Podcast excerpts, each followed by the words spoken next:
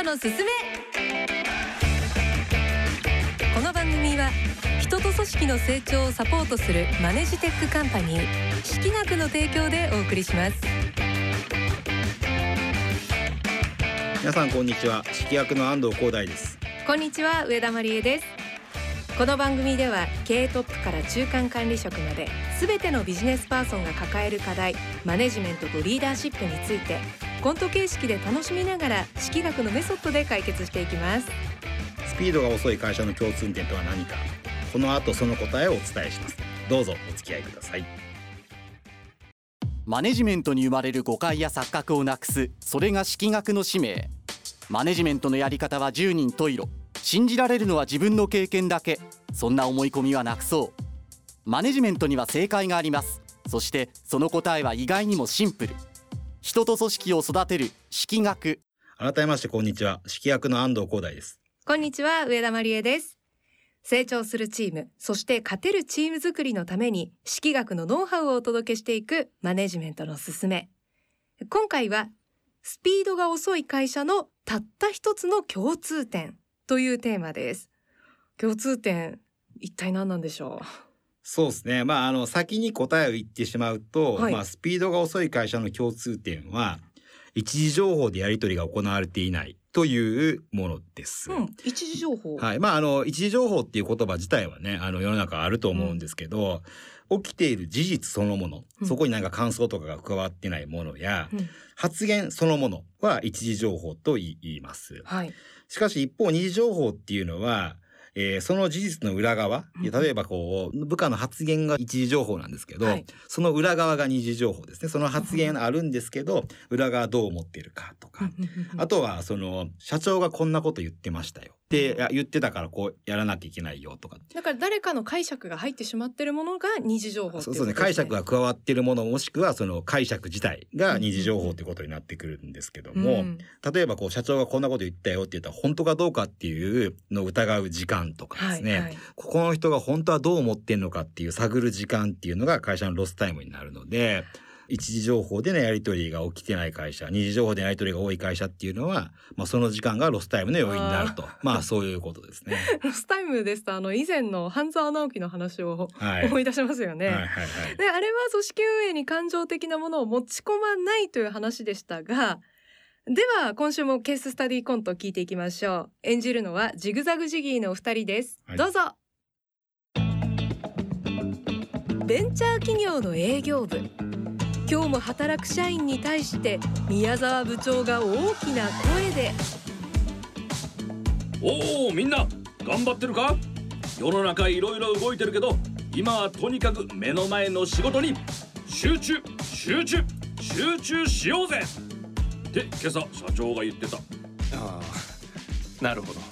ありがとうございます。にしても今日はいい天気だな。こんな日は広い公園に行って犬と一緒に駆け出したいな。ってさっき集中って言ってたやんか。あれか？お前は二重人格か？と社長が自分に乗りツッコミを。ああそうですか。ところで駅前にぎわってたな。何やら2.5次元俳優っていうの？その人のファンミーティングがあるらしくて朝から女の子たちが続々推しがいるって素敵なことだな。って社長がさっきトイレで。もういいですうちの社長暇なんですか？クロスワードもちゃんとやってる。もはやほとんど隠居生活。部長もいちいち言わなくていいですよ。俺はみんなを元気にしようと。いやかえって逆効果です。部長っていっつも社長がこう言ってたばかりですよね。ビジネス上の大事なことも。そんなことないぞ。常務がこう言ってたとも言ってる。同じことです。僕らの気持ちも考えてください。伝聞のような二次情報でやり取りしてると本当に社長がそう言ってたのか疑心暗鬼になってしまいます。それに関しては大丈夫だよ。俺は正確にちゃんと伝えてる。社長と会話をしている時もその目の前でスマホにメモを。めちゃくちゃ失礼。怒られますよ。ああまあ注意されたりもするけどな。その時はごまかす。いや違いますよ。ヤフーニュースにコメントしてるだけです、うんだったらメモの方がマシです。たとえ言葉が合ってたとしても背景は僕らに伝わりません本心は果たしてどこにあるのか。考え出したらキリがないです。じゃあお前らも社長と話すか？一人一人は時間がないぞ。よしじゃあこうしよう。社長とお話しできる券を社食のメニューに1枚つけて購入した人だけ1人10秒。アイドルの握手会みたいになってる。はいお時間です。部長が剥がし直接話さなくてもいいです。求めているのは社長が言った内容を受けて部長が自分の言葉として伝えることなんですよ。誰それがこう言ってた。じゃあ不要な解釈の余地が入り込むんです。おおそうか。自分の言葉。今俺が言える言葉とはカレーライスにはやっぱり醤油。しょうもない。言葉って本当に難しいな。言葉はあなたを映す鏡です。だから丁寧に磨いていきましょう。それにしてもお前いつもなかなかいいこと言うよなそういう言葉は誰から聞くんだ？まさか。お前ライバル会社のスパイか？お前を通じて内部崩壊？だったらアドバイスなんてしません。おいあのビルの上にいるのは？ただの優しそうな清楚のおじさん。全部自分の言葉ですから。でもそういうことなんですよ。伝達は全て一時情報で行うこと。そのシステムで動いていないと部長みたいに思い込むんです。もっとシンプルにやり取りしましょうよそれを前提に進めていけば余計なロスもなくなるんです。いやー今日もためになったな。では最後こそ俺の言葉で。努力は必ず報われる。国民的な二次情報です。改めて整理をすると社長がこういうふうに言っていたよというような本人以外の発言や伝聞でその裏側にある思い伝達者の解釈こういったものは全て二次情報なんですよね。そうですね。うんまあ、例えば課長はあんなこと言ったけど、社長は本当はそう思ってないんじゃないみたいに、こう、社長の伝聞を使って課長が部下を動かそうとすると、すごいロスタイムになるんですよね。なので、スピードの速い会社では一時情報でやり取りできるんですけど、スピードの遅い会社はこう、二次情報でまあ、こねくり回すというか、そこにいろんな詮索が入ってくるということになるということですね。結局元が何だったのかとか、事実がどこにあるのかっていうのが分かんなくなっちゃいますよね。そうですね。はい。で一時情報でやり取りすべきだと言っていても社員全員が社長と直接やり取りせよというわけではないんですよねもちろん。そうですね。例えば、社長から部長が伝聞を受けて、で、こう、組織にこういうことを落とし込んでくれと言われたときに、社長が言ってたからではなくて、その自分の責任に基づいて、うん。あの、こういうふうにしなさいというふうに言ったときに、その部長の下の部下の人たちからすると、はい。もう社長がどうこう言ってようと関係ないんですよね。うん要は部長の責任に基づく発言なので、部のメンバーである以上は、この部長の指示をしたという事実が一時情報なんで、その一時情報の裏側を疑うことなく、そこに従って動いていこうということになれば、迷いがなくなる。詮索もなくなるうん。それは、でも部長は責任に基づいて言ってるんでうん、その一時情報におけるその指示やルールに基づいて、うまくいかなかったら全て部長の責任なんで、うんっていうことなんですよ。なんかそれは課長でも一緒ですよね一。緒一緒。課長の下にいる皆さんたちは、はその課長が言ったことを一時情報と捉えて動けばいいと。そうです。で、自信のない課長とか部長は、うんそのうまくこう、上の人たちの発言を利用して、やろうとするわけですよね。うん要は自分の責任をもう逃れたいんで、はい社長がこう言ったからやってね、みたいな風に言うと、それ自体は二次情報なんで、うんその二次情報の真偽を疑い出すというかですね、はいいう時間が生まれてくるということですね。よく聞く言葉ですよね。いやいや、めちゃくちゃあると思いますよ。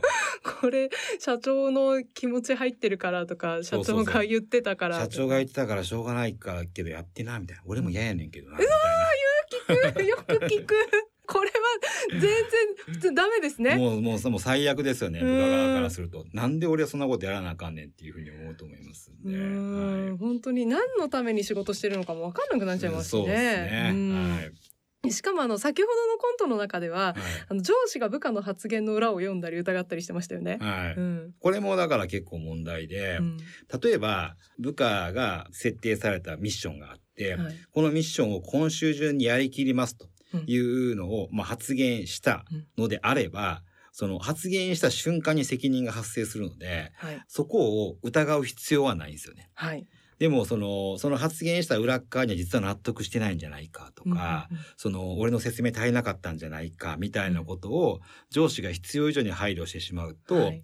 部下側はどうなるかっていうとその言葉の裏っ側自分の宣言の裏っ側も読み取ってもらえるもんだと。うんいう勘違いを起こしてくるので、まあその発言自体に責任も生まれないですし、あの上司側も常にこう部下の声色をですね気にしながらコミュニケーションを取らなきゃいけなくなると。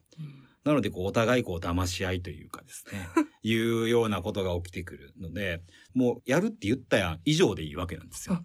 なんですけど、まあ、そこができないマネージャーが多いですよね。変な関係になっちゃいますよね。確かに上司が部下にそういう変な気の使いを始めたら、はい、関係も変わってきちゃいますもんねそうそうそうなんかほんまそれこそ、あの毎回例に出してちょっと恐縮ですけど彼氏彼女みたいですよね。ほうなこんなこと言ってたじゃんみたいな。いやでも本当はそう思ってなかった。あ。